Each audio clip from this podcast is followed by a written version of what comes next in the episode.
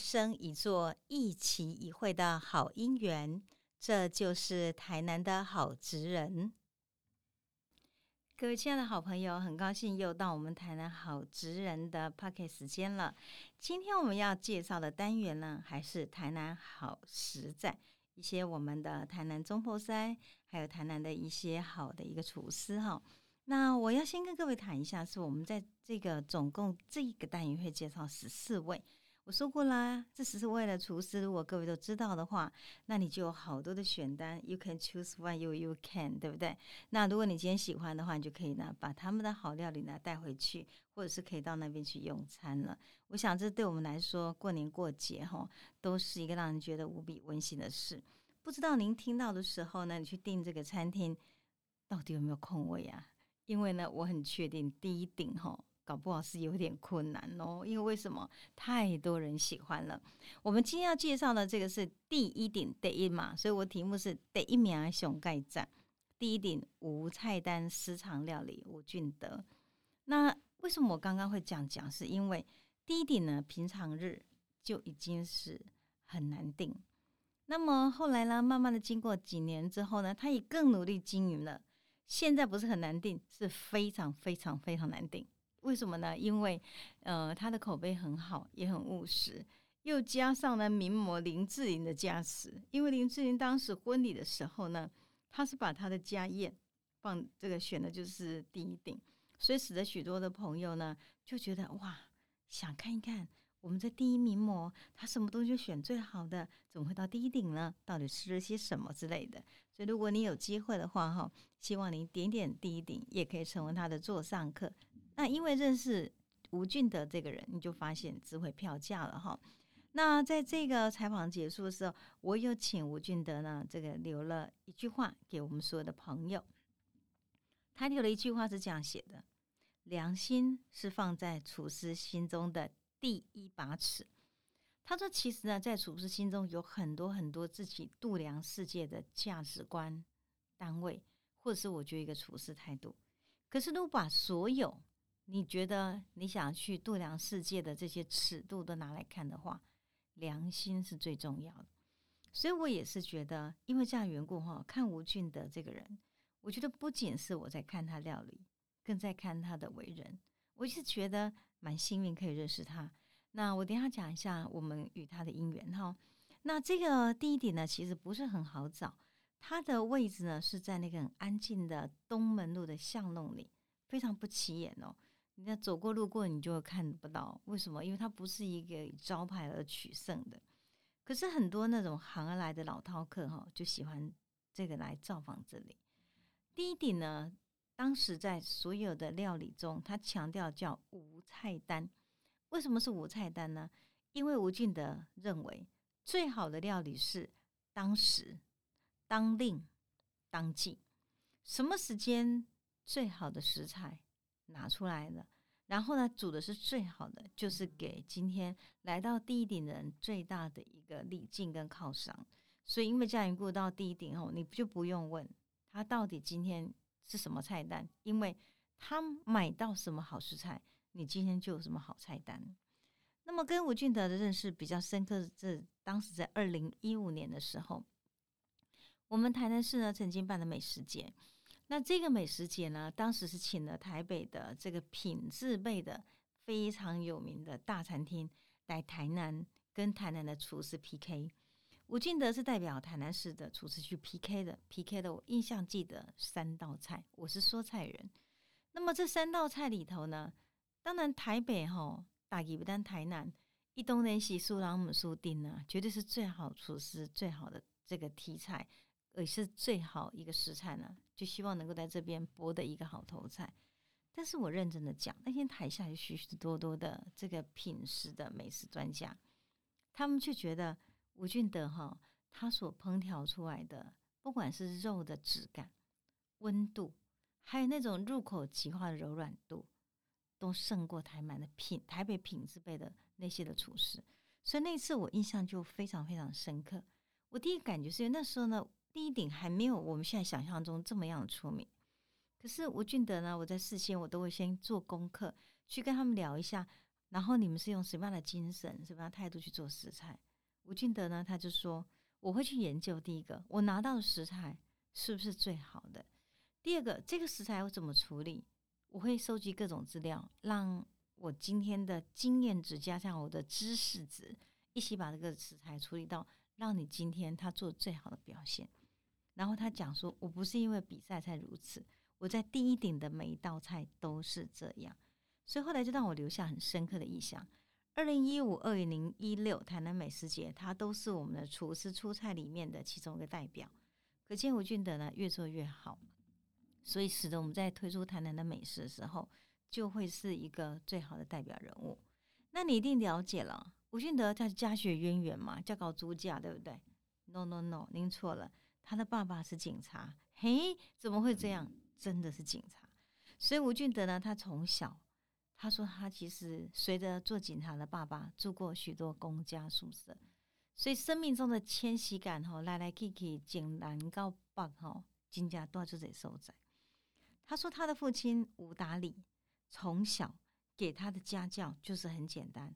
他说：‘你不用很伟大，但是哎，这些正人君子尽本分。’他说：‘我的父亲做警察一辈子，没有升大官。’”也没有发大财，他就是本分的把他一辈子做到好，就是那四个字“正人君子”。他觉得是一辈子呢，父亲给他的，也是给他自己的要求，跟给吴俊德呢最好的家教。那因为呢，他为了贴补家用，哈，也是为了给自己一个成长的历练。国中之后开始在电子工厂、加油站、设备里面上大夜班。也后来也到南昌路的通讯行去打工，然后来读的高工机械工程科毕业之后，他就在想，还有什么我没有试过呢？因为开数对嘞，电子钢条你懂过呀？加油站的油枪你嘛开过呀？啊，seven 的大夜班上面两能看过呀？通讯社也去了，你还哪里去？他说我就去拍片场，哇，差太多呢。第八艺术，他说 yes，他说这对我来讲是一个很大的影响。因为呢，当时在片场，我看到很多很多的新鲜事，那是平常人难以接触的世界。我甚至会怀疑，吴俊德是为了想看那个大家都看不到的秘境，大家都看不到的一个想象中的暗示吧。所以呢，他就进了一个片场。他在片场里面看到很多，在片场里面当助理，真的要勤快的，什么都要料理，因为呢，人家是大咖，对不对？所以就因为这样缘故呢，他就选择什么都做，助理真的什么都做，这个打杂呀，然后呢跑银行啊，然后呢写书信啊，回粉丝啊，提那个什么我们化妆箱什么都做了啦。然后吴俊德讲了一句话，他这样说：无论什么事情都可以选择去做，都要勇敢尝试一下，做的那你才能够知道到底喜不喜欢。他说，其实哈，人生有些事情哦，你做的时候很痛苦。可是也要在痛苦中寻找快乐。我觉得他是一个很正向的一个人格。他常常告诉我说：“对啊，我也觉得哈，我怎么会这么乐观？”但是他觉得人生你总不能因为你今天在痛苦中，你让自己更痛苦，那不是加倍的痛苦吗？所以他觉得痛苦的日子应该也有快乐的元素，只看你自己要不要往正向的方面去体悟或正向方面去寻找而已。然后呢，在这样的一个片场的后台哈。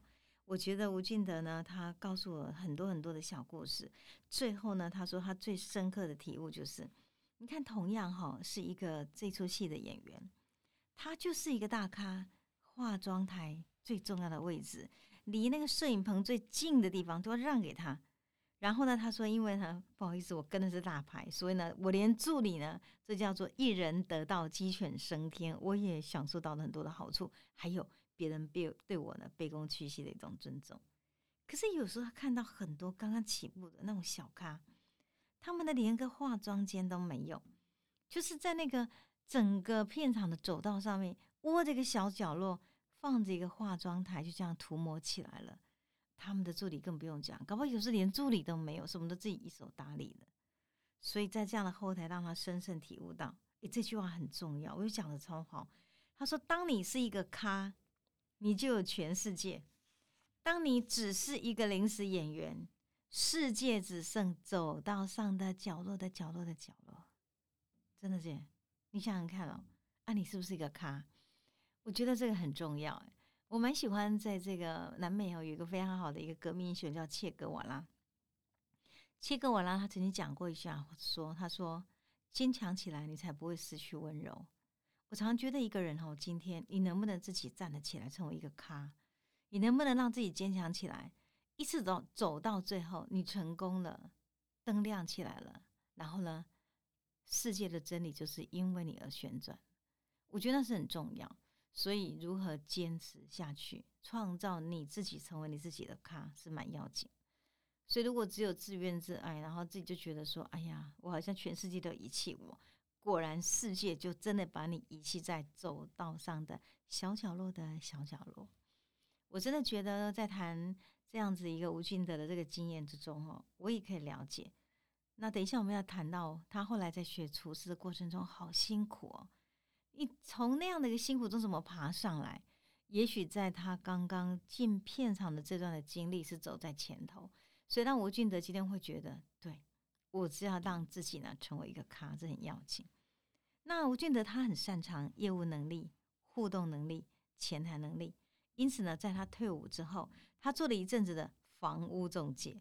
还有呢，很重要，大家应该知道，以前有一出非常非常有名的，播播了好久好久的这种连续叫《施工奇案》。《施工奇案》呢，当时的廖俊跟侯炳银。他的助理都是噔噔吴俊德，对不对？哦，很难想象吧。然后呢，后来他才辗转的回到了台南，然后呢，在丈人开的第一家海产餐厅工作。那为什么呢？当然就是因为他认识他的漂亮的老婆喽。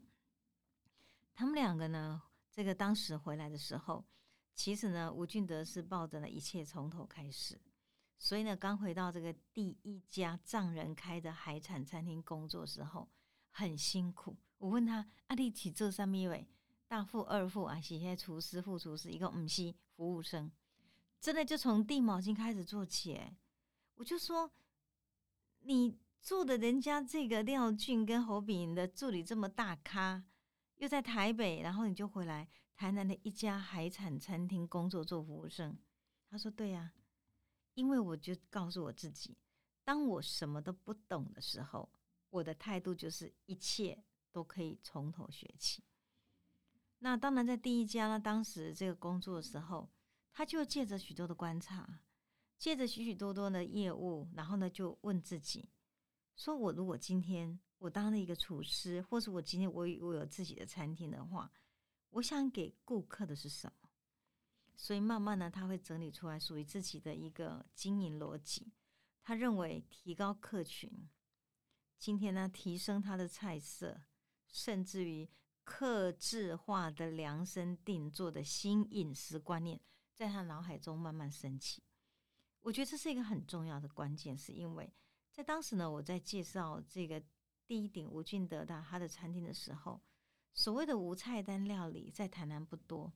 那个时候呢，在台南我们找出是三家，一家就是合集，然后现在合集没有开的，变成民宿。那另外可能是慧慧姐呢，她当时呢这个做的这个料理小满食堂，另外一个就是我觉得比较算是出大菜的第一顶。可是怎么样是走在那么前面前面的想到克制化量身定做新饮食观念？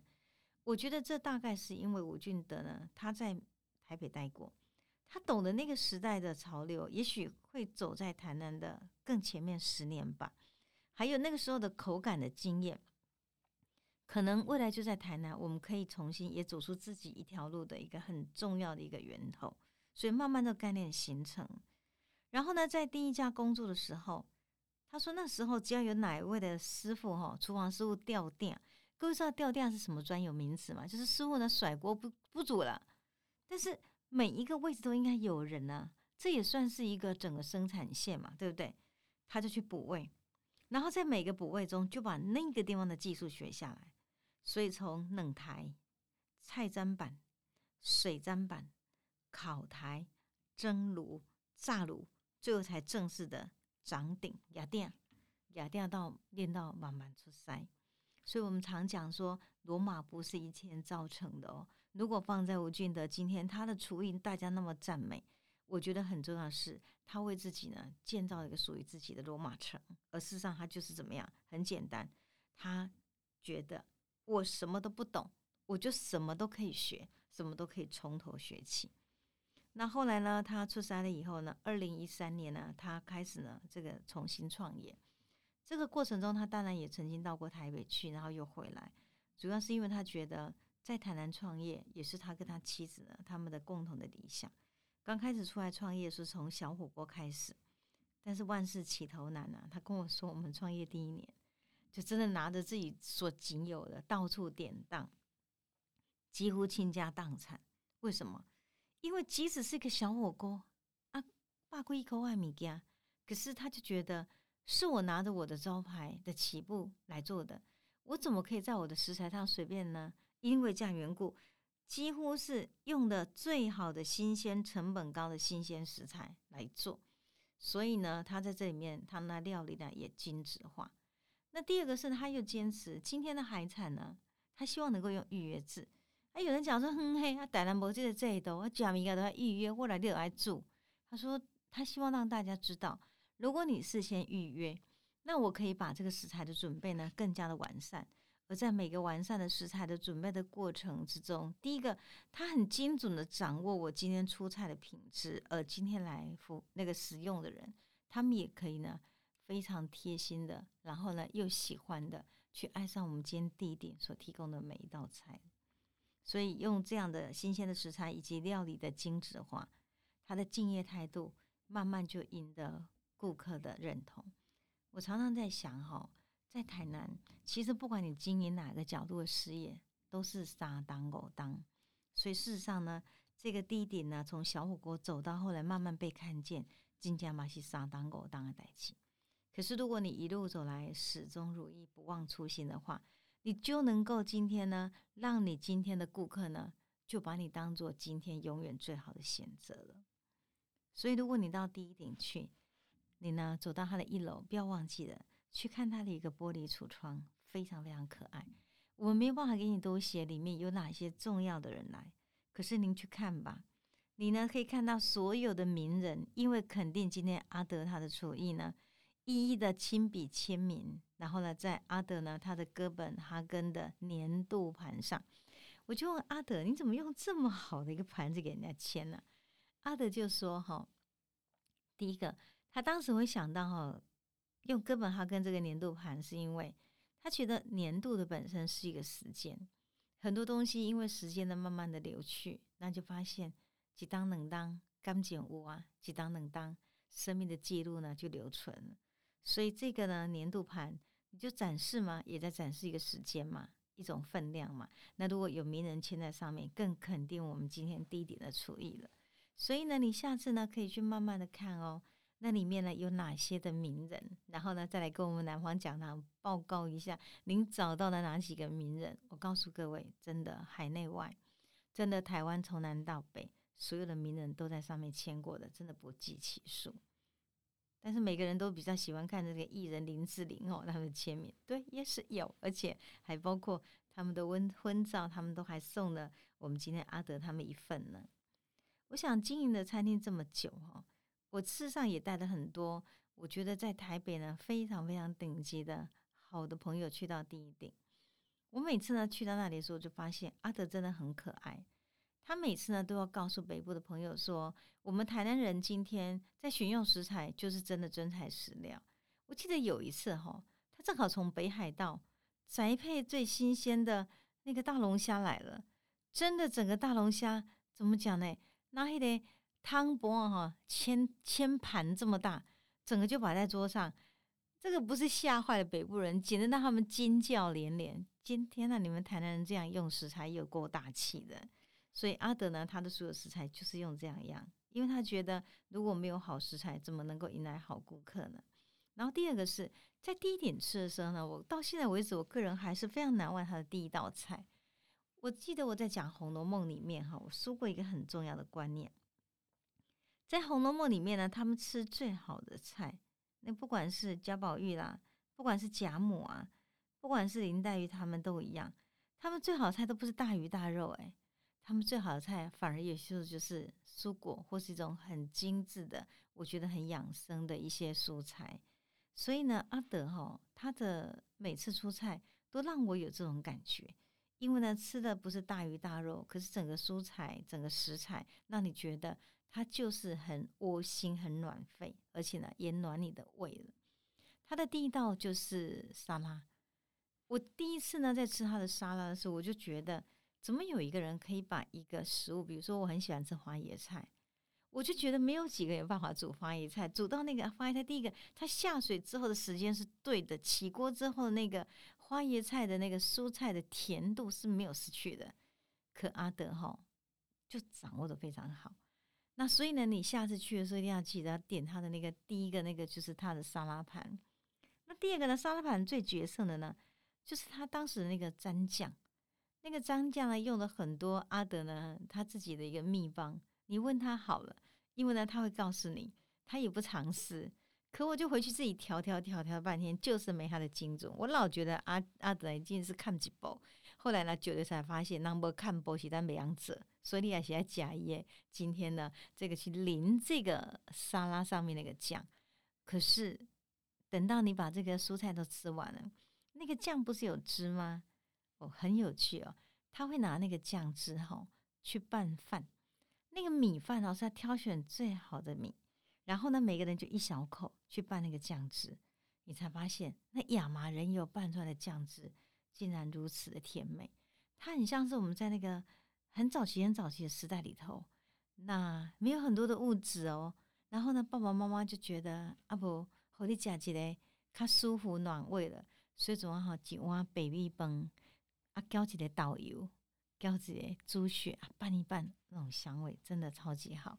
当然，亚麻仁油跟我们今天猪油香是不太一样，可是我每次在吃那道菜的时候，我就觉得有很大的感恩，是因为不止他料理料的这么样的好，另外一方面是他连那个汤汁拿来拌饭，我觉得有非常好的习物习情的感觉。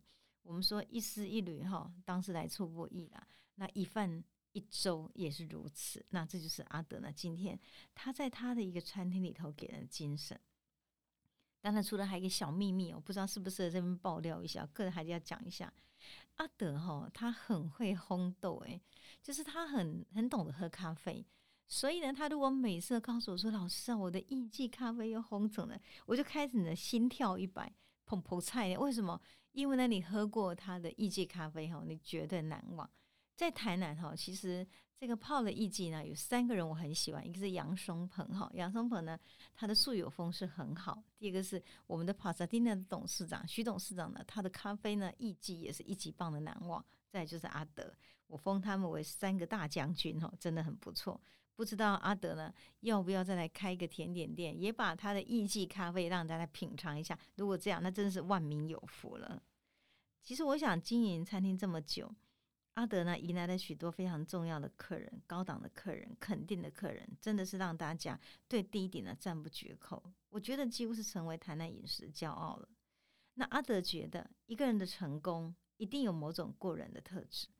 所以呢，他就发现说，我在这里要看餐厅，这么多的企业家，这么多来客，他认为他自己最大的收获就是从这些的企业家的身上，在吃饭谈话之间，告诉他很多不同的学问，然后他得到一个心得，他说：“老师，你知道吗？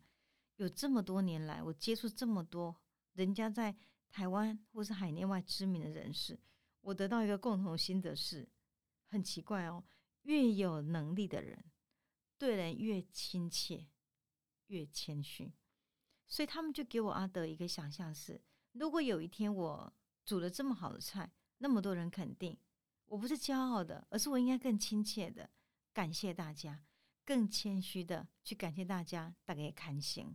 所以我觉得吴俊德以好厨艺在第一点捧出一个好料理，我个人也认为他用一个好修行学习多样的好人生，所以来第一点。不仅吃是一口非常非常好的好料理，更是我觉得交了一个非常非常值得交的好朋友。更重要是，我们也跟着阿德呢分享他以料理呢这样的一个餐厅为道场修行的好人生。谢谢你今天跟我们听第一点的故事。